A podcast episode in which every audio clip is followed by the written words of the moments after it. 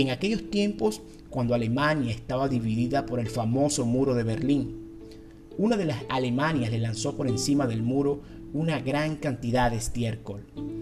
La respuesta del otro lado del muro fue que enviaron una gran cantidad de alimentos y un escrito que decía, cada uno da lo que lleva por dentro.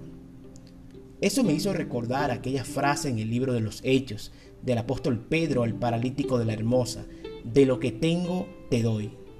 No hay dudas que es imposible dar algo que no tenemos. Les cuento que por muchos años luchaba con este pensamiento acerca de mi papá.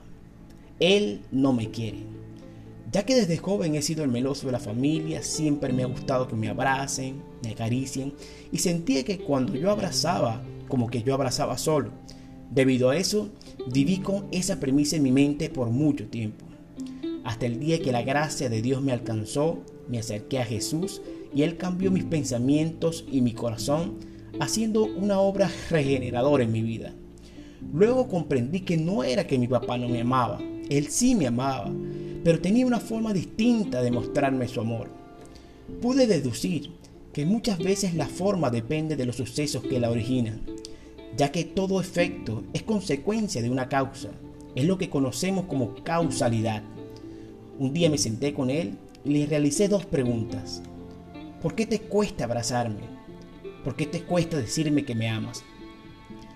Hubo un momento de silencio y con cara cabizbaja me respondió, Nunca tuve quien lo hiciera conmigo. Quiero hacerlo, pero me cuesta. Pero Douglas, tú sabes que te amo.